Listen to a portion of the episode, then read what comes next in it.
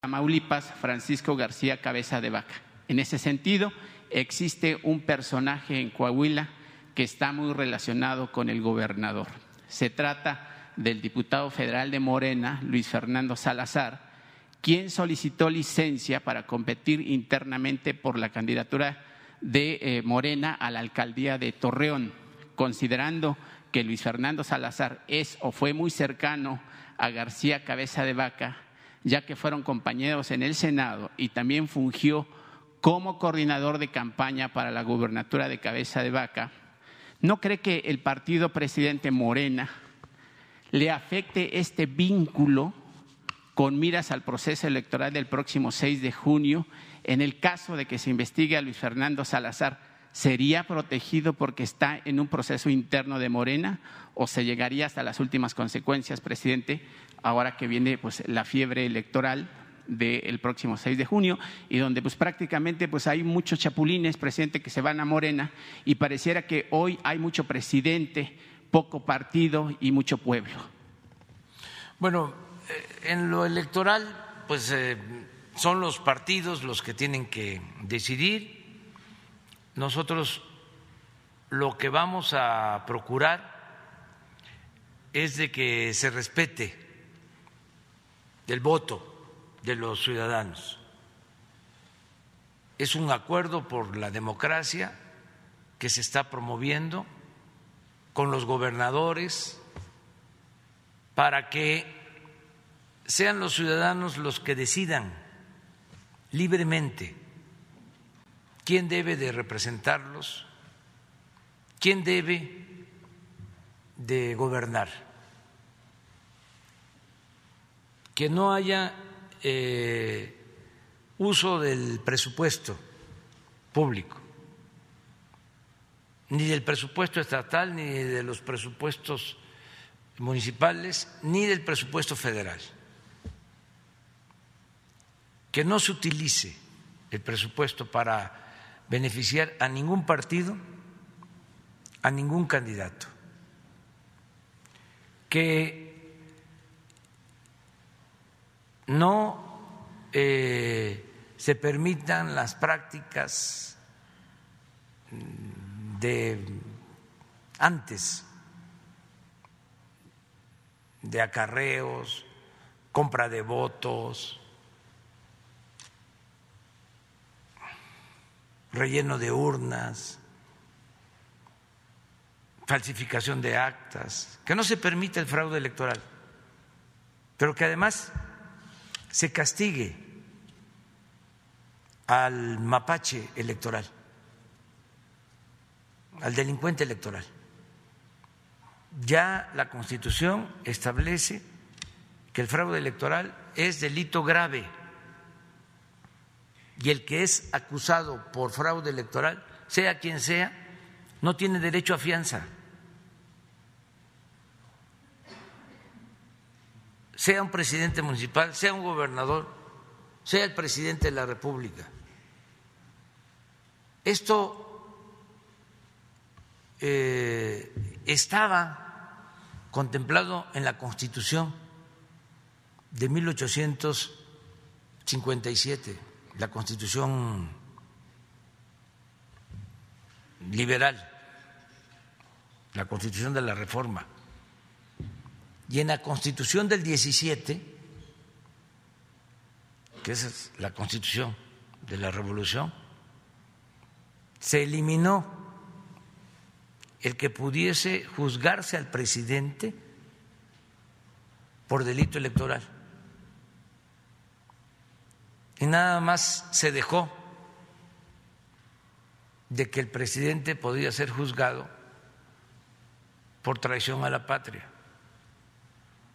Ahora ya se reformó la Constitución y al presidente se le puede juzgar por cualquier delito.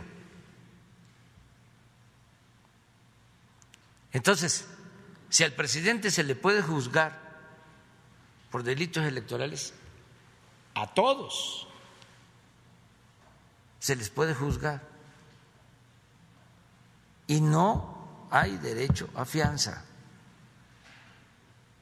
Entonces la Fiscalía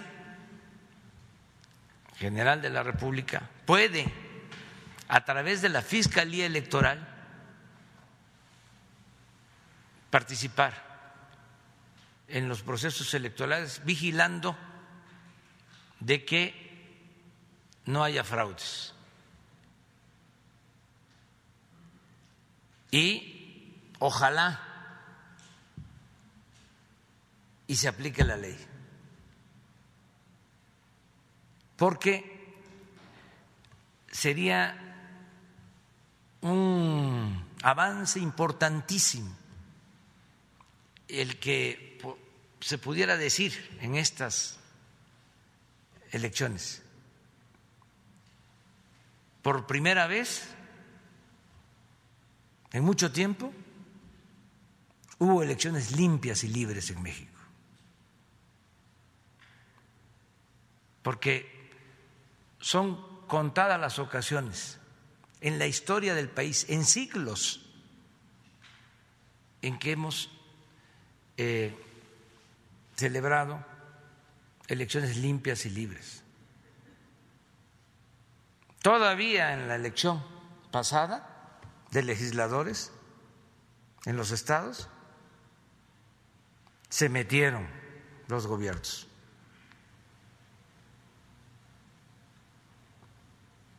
Tengo que reconocer que el único que no participó metiéndose fue el gobernador de Quintana Roo. Hubo elección para legisladores locales y aun cuando en el Congreso locales en el que se este, revisa y se autoriza la cuenta pública, el gobernador de Quintana Roo este, no intervino.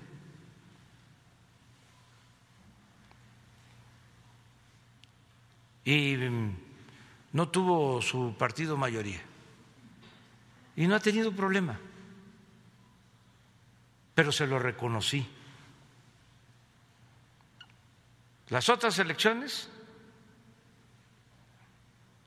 se metieron los gobernadores, pero ya este eso no va a volver a suceder. Vieron lugares en donde carro completo para el partido del gobernador.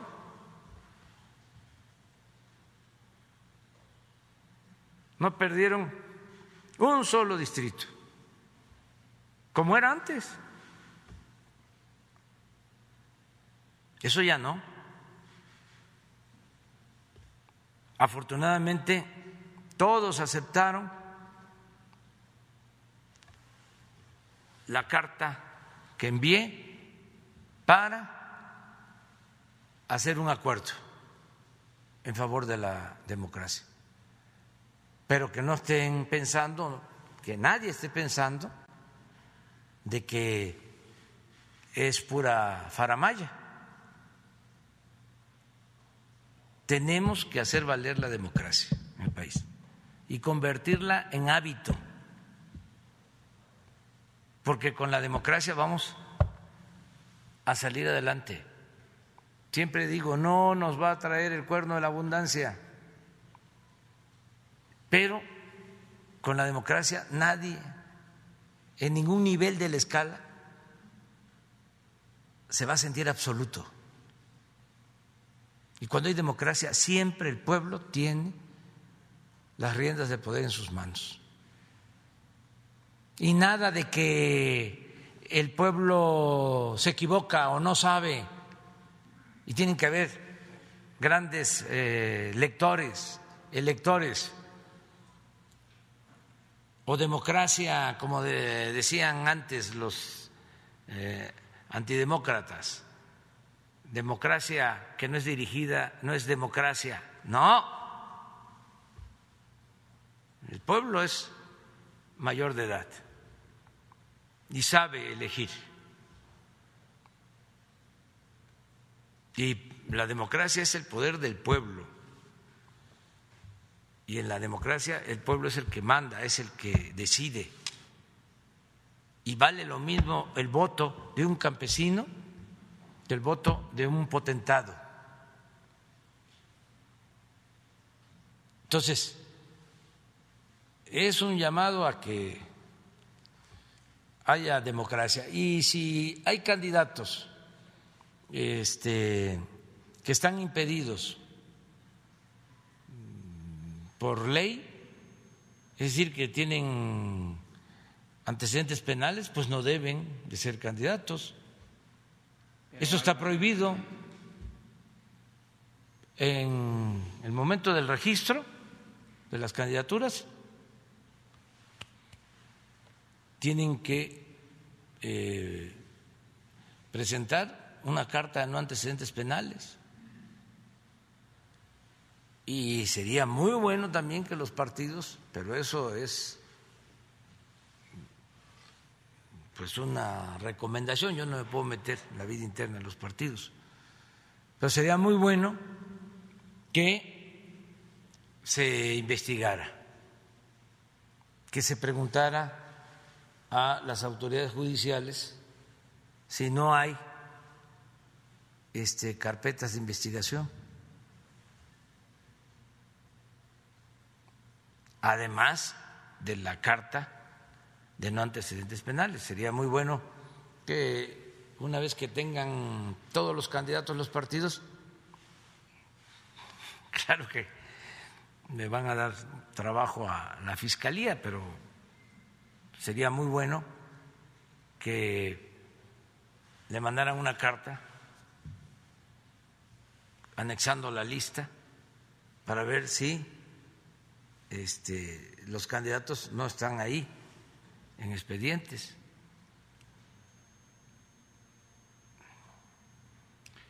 Presidente, eh, perdón por no presentarme, Marco Antonio Olvera de la revista Énfasis. Una segunda pregunta, presidente. Hasta diciembre del año pasado, solo en los Estados Unidos había 37 millones de mexicanos indocumentados, quienes enviaron a México 40 mil 600 millones de dólares por concepto de remesas, que sin ellas, presidente, el país estuviera en una crisis profunda sin precedentes consecuencia del COVID-19 que azotó el mundo completo. En ese sentido, presidente, me gustaría abordar varios temas sobre los migrantes de Estados Unidos, malos tratos, falta de atención en la mayoría de los 50 consulados que tenemos allá en los Estados Unidos, pero pues nada más tengo oportunidad de hacer tres preguntas. Y por ello, mejor le doy prioridad, perdón, la situación de migrantes mexicanos que son perseguidos políticos y que ahora viven en Canadá, de quienes ahora le voy a leer a usted una carta que le dirigieron como presidente de la República. Ellos, presidente, los perseguidos políticos, quieren, le piden a través de mi voz que les regale un pedacito de patria que les arrebataron cuando los expulsaron de su tierra, México. Ahora le voy a leer la carta.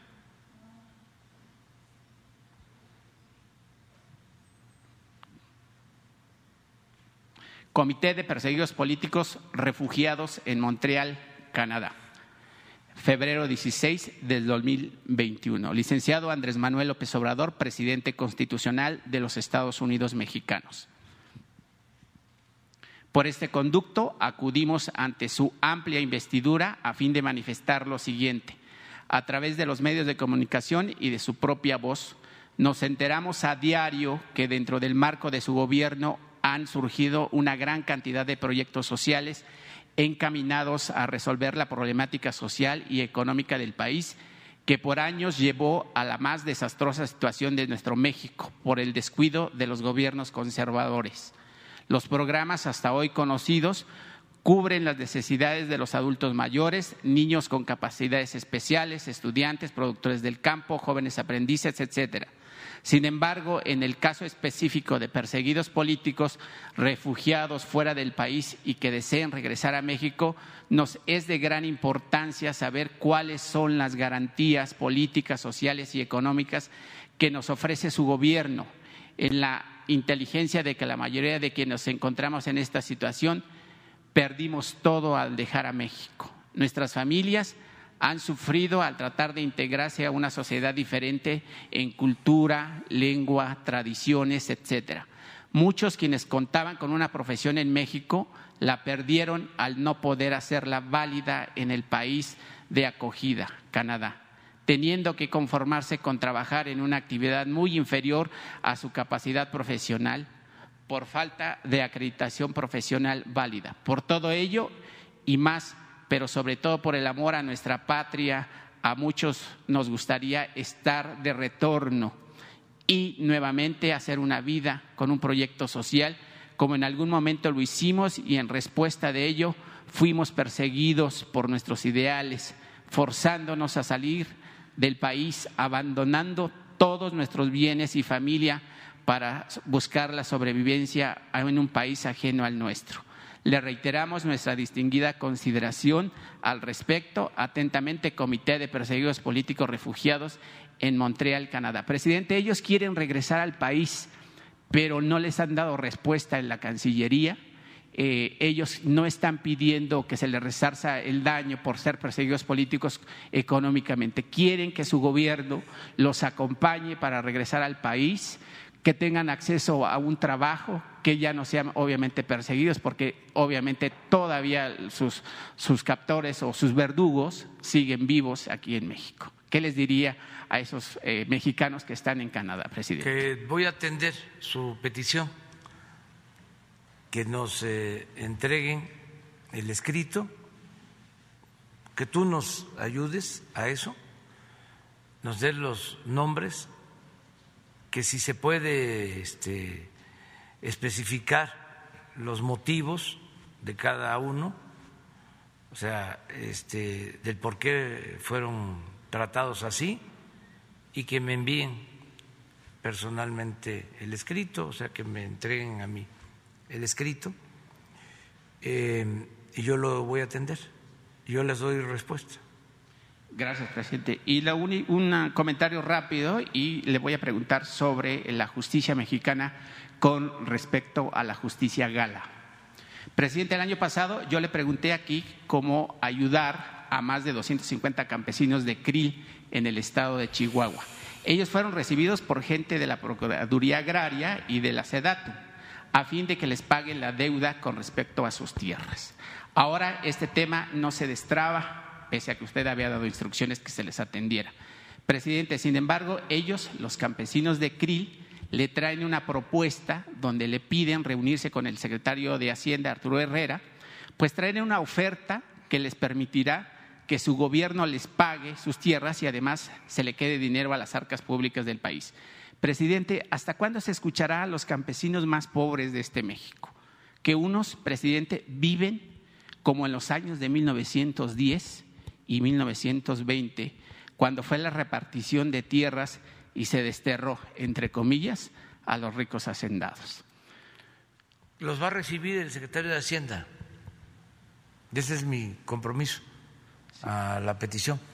A través tuyo se va a conseguir esta cita a los campesinos. Gracias, presidente. Y con respecto, quizá es bastante eh, por recalcitrante o incisivo el tema para no llevar a juicio a los, a expresidentes que saquearon al país. La ciudadanía en general por lo menos se quedaría conforme que regresen el dinero que robaron, que saquearon, el que está en Andorra, o, los que están en países de paraísos fiscales, presidente. ¿Qué le falta a la justicia mexicana para enjuiciar a estos expresidentes desde Salinas, Fox, Calderón, Enrique Peña Nieto, eh, eh, los que nos, lo antecedieron. Porque en días recientes los galos, la justicia gala, llevó a los tribunales al expresidente Nicolás Sarkozy. ¿Qué le falta a la justicia mexicana? Que, no, que tenga la gala, la justicia gala, para que nosotros podamos ver una justicia en México con esta gente corrupta y que consecuencia de su corrupción, pues hoy muchos mexicanos, más de 70, 80 millones de mexicanos, viven en pobreza extrema, están mal alimentados, pasamos por una pandemia porque somos obesos, porque no tenemos acceso a servicios básicos de, medicina y mucho menos de atención médica. ¿Cuál es la diferencia, presidente, o qué le falta a la justicia mexicana con respecto a la justicia gala? Perdón, Carmen, pero no se vale estar interrumpiendo.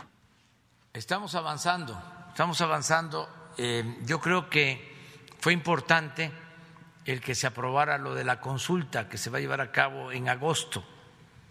Todos los ciudadanos vamos a participar y se va a preguntar si se quiere el inicio de un juicio contra los expresidentes, si se quiere o no, si se considera eh, importante, necesario o no.